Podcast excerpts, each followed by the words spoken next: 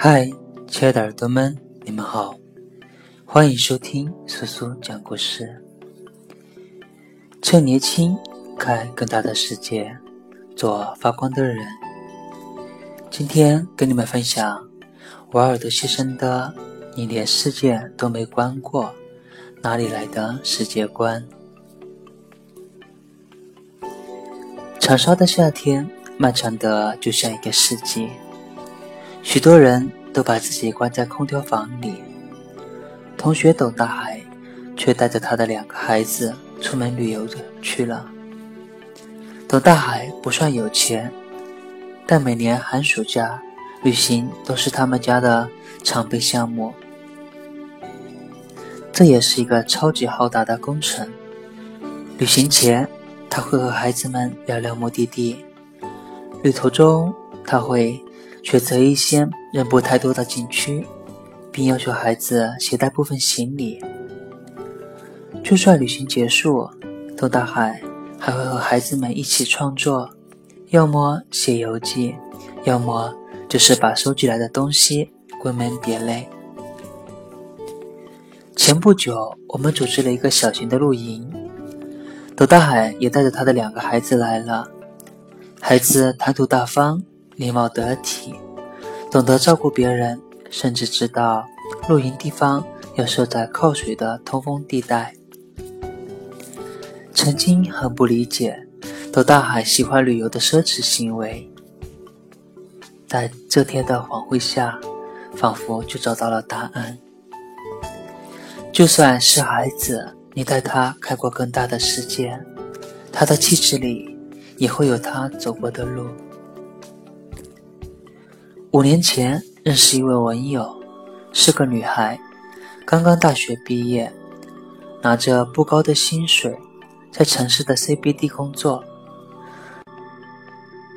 租住在城中村的二手楼里，但每三个月她都要去旅行一次。在她的空壳空间里，有她去乌镇的照片，也有她在三亚阳光下的笑容。旅行地最遥远的一张是在非洲的大峡谷，他攒够了钱，也攒够了勇气，然后义无反顾地完成了这次旅行。我有次问他为什么要这么折腾，思索了几秒钟，他在 QQ 上回我：“如果不出去走走，你以为这就是全世界？”突然就懂了那句热传的话：当你盯着电脑时，阿拉斯加的鳕鱼正要出水面；当你愁眉发呆时，梅里雪山的金丝猴刚好爬上树尖。这个世界上有一些穿高跟鞋走不到的路，有一些在写字楼里永远遇不到的人，有些人向往远方。只是因为他们懂得，读书和旅行是扩宽视野最快的路。你见没见过从成都骑车去拉萨的年轻人？我见过。三年前，我所在的媒体做过一篇这样的报道，主人公是几个年轻的大学生，耗时二十天。他们在怒江遇到塌方，飞石砸伤了脚。在下坡急转弯时，队员险些追到山坡下。高山飞雪，冷风凛冽，这些骑手手脚失去知觉，仍然拼命蹬的踏板。暴晒、大雨、冰雹、饥饿、感冒、高原反应，种种险恶都没能阻止他们。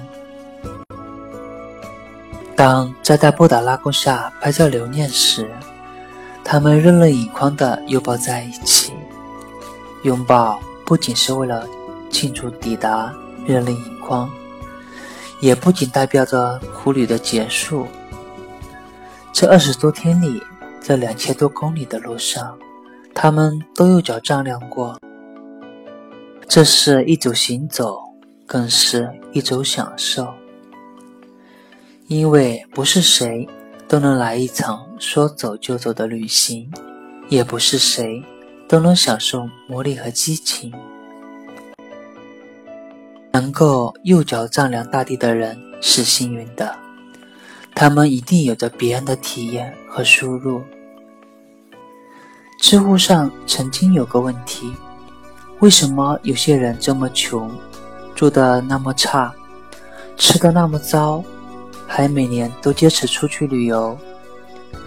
底下最精彩的一个回答是：一个人去过多少地方，见过多少人。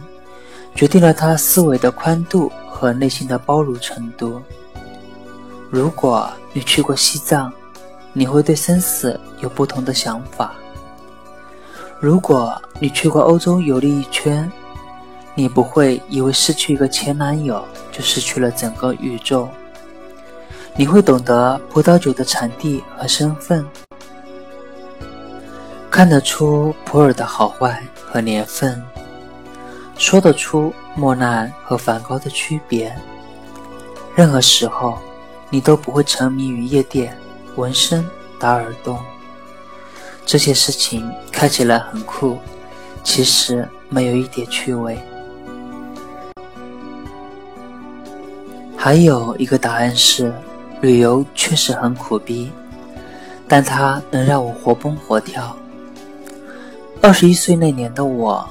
一个人背着书包就把港澳生逛了一个遍，这比在寝室里刷三十集韩剧强多了。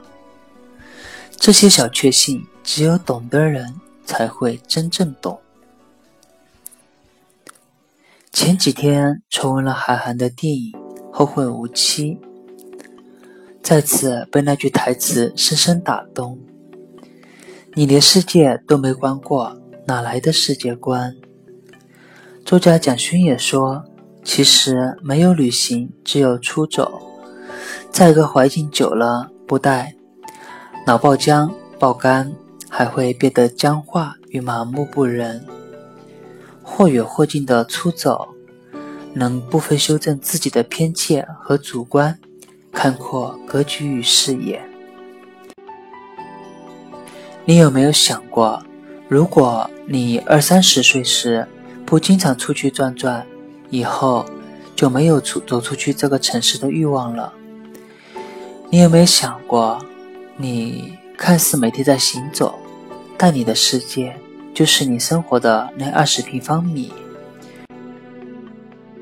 别忘了，这个世界上有七大洲、五大洋、两百二十多个国家，至少五千多种语言。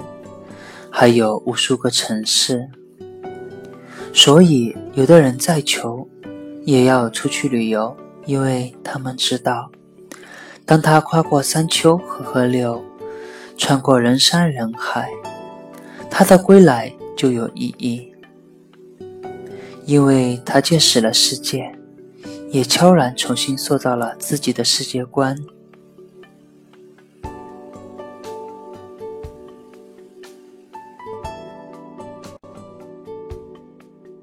今天的叔叔讲故事就到这里，感谢你的收听，亲爱的耳朵们，好梦。